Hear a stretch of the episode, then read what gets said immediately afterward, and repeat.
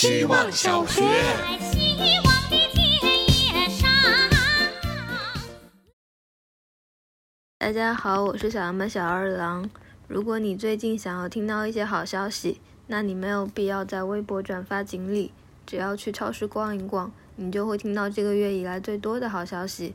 今天我在超市逛到冷鲜区的时候，前方蒙牛的大喇叭说：“好消息，好消息！蒙牛纯正酸牛奶一箱只要三十九块九。”然而，右手边湾仔码头的大喇叭却说：“好消息，好消息！湾仔码头一千克饺子原价三十九块九，现价二十九块九。”听完这个，蒙牛的好消息突然就不好了，而我突然恶趣味上头，想看两个喇叭吵架，于是上手把它们摆成了面对面的样子。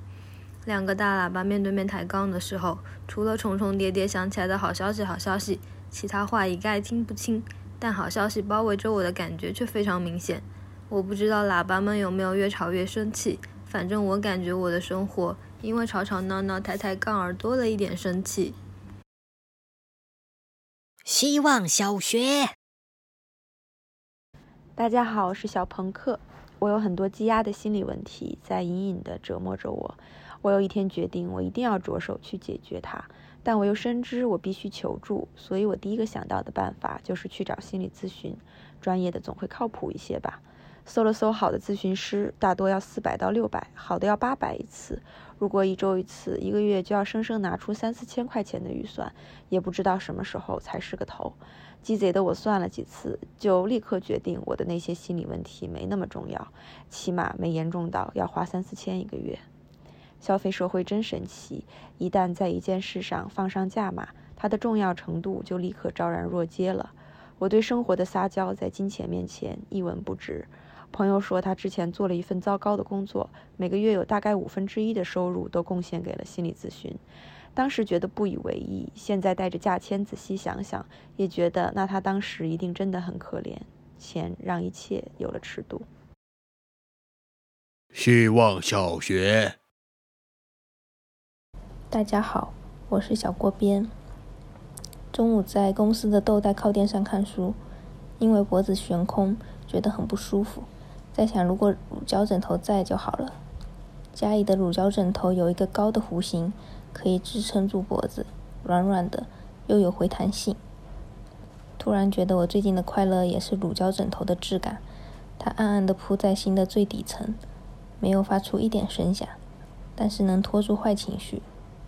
生气在跺脚，焦虑疯狂打滚，但是我非常相信那股快乐，它完全承担得住。高回弹性会让坏情绪不触到底部，快乐的构造被压扁了，但还是会慢慢复原。为什么最近的快乐会是这样的？我对它也很陌生，怀疑底下还铺着一层什么，得再好好想一想。希望小学。大家好，我是小鹅。终于开完会了，工作群里打字说不清的事儿，得在电话里继续博弈。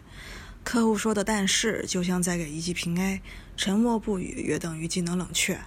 加在一堆商务风头像里，我的喷火龙尖笔画头像多少有些格格不入。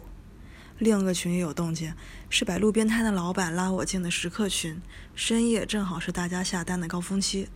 平常不出摊的时候，老板会在群里展示亲手熬制的牛肉酱用了多少斤真材实料。我很佩服他，在这个大多数人都想着偷工减料的时代。项目从开始到现在将近一年，已经进入尾声。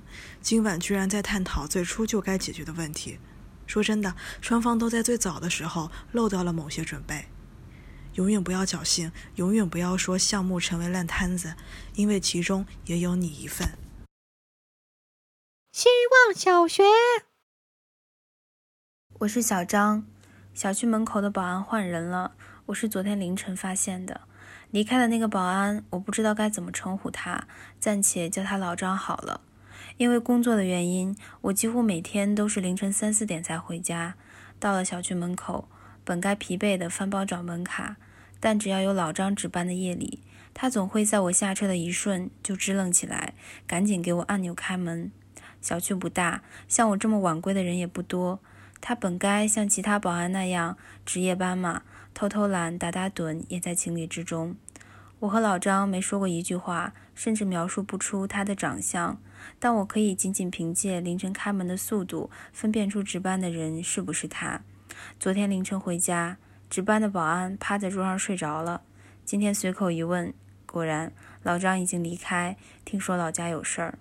凌晨三四点的上海，我的精神只够挠痒痒，疲惫的是整个世界，清醒的是老张。不管他在哪儿，希望他过得不错。